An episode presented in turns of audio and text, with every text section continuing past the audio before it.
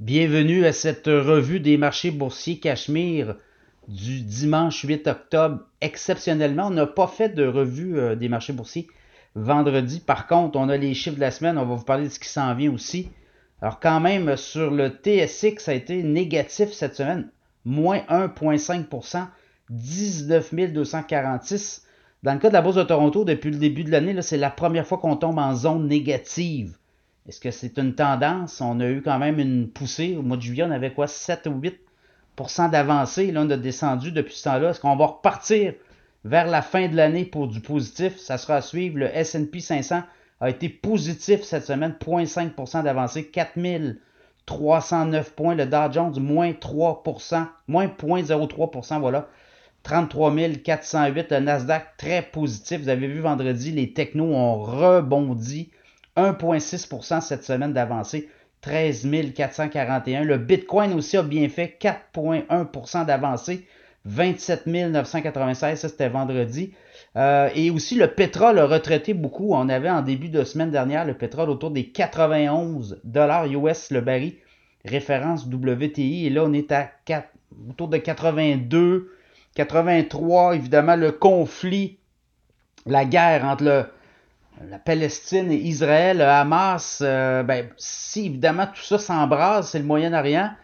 Et euh, bon, est-ce que c'est euh, l'Arabie Saoudite qui va sauter dans le conflit? Vous voyez là comment ça pourrait être, ça pourrait être très inflammable. Et là, ben, si ça s'étend aux pays arabes, ben, ça pourrait dégénérer. Donc, ça sera à suivre là, de façon importante. C'est pas Israël puis la Palestine, c'est pas des grands consommateurs de, de pétrole non plus, mais quand même, il y a possibilité d'embrasement. On commence à, on a déjà vu ça par le passé. Là. Est-ce que ça va être euh, significatif?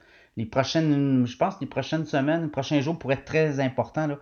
Euh, sinon, ben, à la bourse, il y a des, cette semaine, il y a des indicateurs. Euh, l'indice de prêt à la consommation aux États-Unis. On va suivre ça de près. Après ça, il y a, à partir des prochains jours, on commence le earning season. On va avoir des banques vendredi prochain. Et là, on va avoir peut-être un aperçu de ce qui s'en vient. Est-ce que les profits seront meilleurs ou pas? Donc, ça pourrait jouer aussi sur le moral des investisseurs. La Fed aussi en arrière-plan.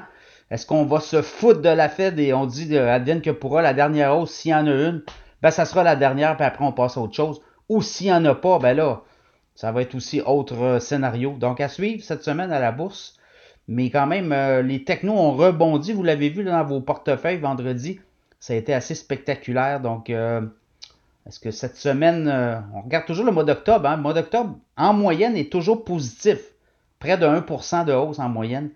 Historiquement, le mois de septembre était négatif. Donc, on a eu une baisse de près de 5% à la bourse euh, au mois de septembre.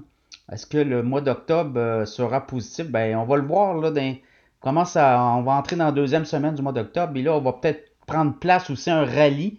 Les analystes s'attendent à un rallye boursier d'ici la fin de l'année. D'autres Dépendant, hein? il y a des positifs, il y a des négatifs dans la vie, mais il y a des gens qui voient peut-être euh, beaucoup, plus de négatifs que de positifs, donc euh, à surveiller au cours des prochains jours.